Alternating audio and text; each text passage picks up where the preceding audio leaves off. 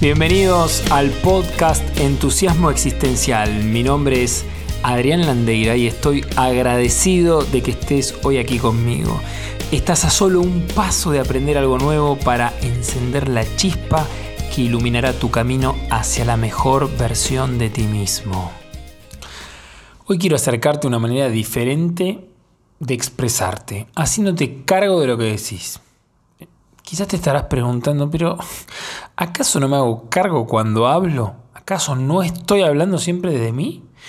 Bueno, culturalmente, y me incluyo, tendemos a hablar con generalizaciones, proyecciones, dando rodeos, dando vueltas, juzgando, entre otras formas de expresarnos. Y lo interesante para mí fue que en mi manera de hablar, al ver las denominadas pautas lingüísticas, me di cuenta que no me estaba haciendo cargo de lo que sentía, pensaba en su totalidad. Y confundía el hecho que hablar de mí no era arrogancia, sino que es hacerme cargo de lo que digo, pienso, siento y deseo. Y esto implica darme un lugar, ni mejor ni peor, sino un lugar en esta existencia, en esta interacción conmigo mismo, con otros y con el entorno.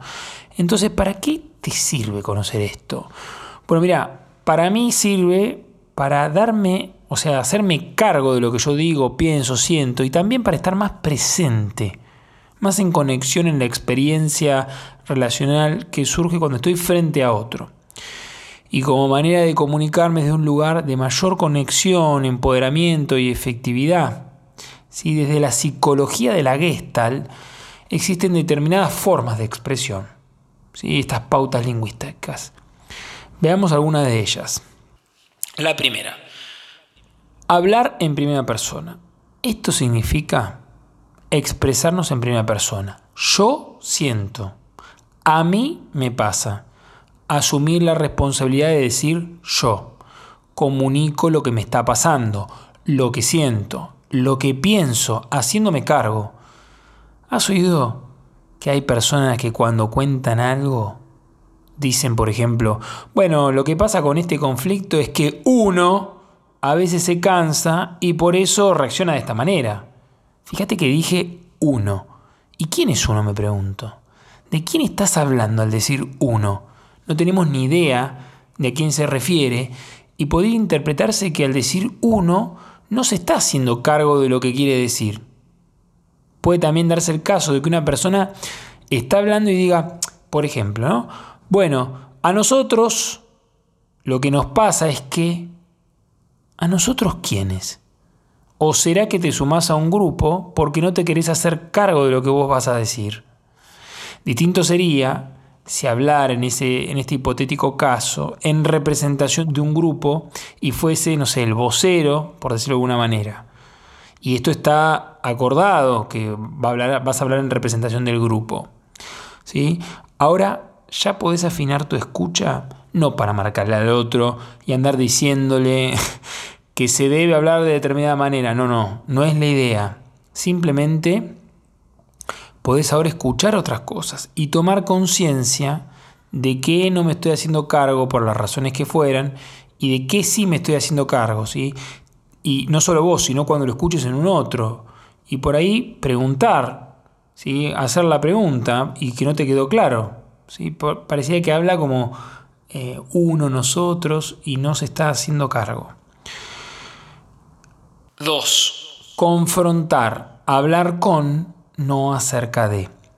No se trata de generar una pelea, sino hablar frente a frente. Significa decir lo que siento, lo que pienso, ser genuino. Enfrentar la situación, darle un lugar. Esto es clave, es clave para hacerme cargo de lo que expreso al decir lo que digo y es una elección. 3. No usar generalizaciones. Las generalizaciones expresan vaguedades y al decirlas, el tomar contacto con la experiencia, con mis sensaciones, con mi sentir se reduce y por lo tanto así también el contacto, la conexión que establezco con el otro. Las generalizaciones son palabras tales como Ejemplo, todos, nadie, cualquiera, siempre, nunca, y son inexactas. Lo que generan es un distanciamiento de nuestra experiencia cuando estoy frente a un otro y empiezo a hablar todos, porque nadie, porque bueno, siempre, porque nunca. Bueno, si escuchás eso es bien interesante porque estas generalizaciones pierden la conexión con la persona que estás enfrente. ¿sí? Número 4. No juzgar. La experiencia y lo que le sucede al otro es del otro y por lo tanto es lo que es. Mediante esta pauta buscamos no etiquetar, no calificar o descalificar de bueno, malo, lindo, feo, etc. Lo interesante sería darle lugar a esto que está sucediendo y en tal caso mirarme y preguntarme, ¿qué me pasa a mí frente a esto? Tener presente que no juzgar no significa que lo apruebe o que esté de acuerdo. Mucho cuidado con esto. Al juzgar al otro y lo que está experimentando, sea lo que fuere, genera un distanciamiento de lo que está sucediendo en ese momento. Cuando la persona cuenta algo o está en una emoción, cualquiera sea, cuando está diciendo algo, vivenciando algo, etc., y yo juzgo, bueno, pero eso no es así porque tal cosa, o le pongo como estas etiquetas, eh, entre comillas, o ahora está hablando de esto, seguro es tal cosa, y lo etiqueto, lo etiqueto, ya no estoy viendo a la persona, pierdo conexión con el otro, veo una etiqueta, sí, y eso genera un distanciamiento. Número 5. No interpretar. La interpretación conlleva dar un significado, y al creer que el otro, las cosas son de determinada manera, no está hablando más que de mi manera particular de ver el mundo, de interpretarlo. Recordemos que no sabemos cómo las cosas son, sino cómo las interpretamos. Entonces, confundir que mis interpretaciones son la realidad es un grave error y fuente, desde mi mirada, de muchísimos conflictos y fallas en la comunicación. Creer y sostener conversaciones creyendo que cada uno sabe cómo las cosas son o que están describiendo una realidad entre comillas objetivas, esto es fuente de muchísimo dolor, de frustraciones y angustias, ya que no podemos saber cómo las cosas son independientemente del observador, es decir, de la persona que emite el juicio o efectúa la interpretación. Incluso podemos hacer mucho daño al adjudicar intenciones al otro. Ejemplo, eso lo hiciste porque... Uy, ahí viene una catarata de cosas, inferencias, interpretaciones. Hay una imagen que me acordé, que la podés buscar en internet, que hay dos personas enfrentadas, paradas de pie, y en el piso está dibujado ¿sí? un número.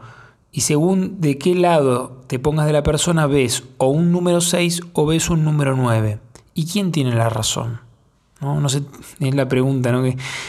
Y las dos miradas son válidas, porque de un lado ves un 6 y de un lado ves un 9, y esto es bien interesante, porque a veces hablamos como desde posturas dogmáticas, creyendo que nosotros tenemos la verdad, que tenemos la razón, y esto también nos aleja, ¿sí? Y no estamos abiertos a escuchar que el otro interprete y también su mirada interpretativa, la manera en que tiene de ver el mundo, también es válida, también es válida. Entonces esta pauta es para mí bien importante, es como muy neurálgica. Número 6. Privilegiar la conciencia del presente sobre el pensar. Desde la psicología de la Gestalt resulta importante nuestro registro sensitivo por sobre nuestros pensamientos. El tomar conciencia de este momento presente, conectar con el aquí y el ahora, nos conecta con nuestra experiencia de este momento. Con esto no estoy diciendo que no le demos importancia al pensar, sino que conectar con mis sensaciones corporales nos abre la posibilidad de sentirnos vivos, despiertos y generar un estado de presencia y conexión. Nuestro sentir, recordemos, se da solo en nuestro cuerpo, ¿sí? de la piel para adentro. Y el sentir, ¿sí? Eh, es importante que puedas ir afinando tu registro, ¿sí? El sentir puede sentir alguna emoción, sensaciones, no sé, frío, calor, transpiración en las manos, sensaciones internas, lo que fuera que te sucede, es importante que le des lugar a ese sentir. Y aquí es importante en esta pauta distinguir lo siguiente. Yo siento. Es correcto luego de decir esta frase y a continuación describir nuestra sensación o sentimiento. Ejemplo, yo siento frío, yo siento hambre, yo siento miedo. Lo puedo sentir en mi cuerpo y me estoy haciendo cargo de esa sensación porque es lo que a mí me pasa. ¿Sí? Ahora escucha esto. Yo te siento, yo te siento. Totalmente incorrecto. Y quizás si te ha pasado como a mí, lo has escuchado en situaciones cuando una persona le dice al otro, por ejemplo, yo te siento enojado. ¿Y cómo puede esa persona sentir lo que siente el otro si acabamos de decir que el sentir se da de mi piel para adentro? Yo me hago cargo de lo que yo siento. Lo que sería correcto en este caso, en este ejemplo, sería, por ejemplo, yo te percibo enojado. ¿Sí? Te percibo enojado, yo te percibo enojado. Puede incluso que el otro me conteste que no, que no pasa eso. O, eh, o no lo sé, lo que fuera por más que digamos yo te percibo enojado, ah, las cosas son así, entonces yo hago como un patrón, ahora, ah, como yo mi percepción fue correcta, entonces cada vez que veo una persona que se mueve así y le pasa esto, no, no hagas eso, no hagas eso, no sabemos lo que le pasa al otro, ¿sí?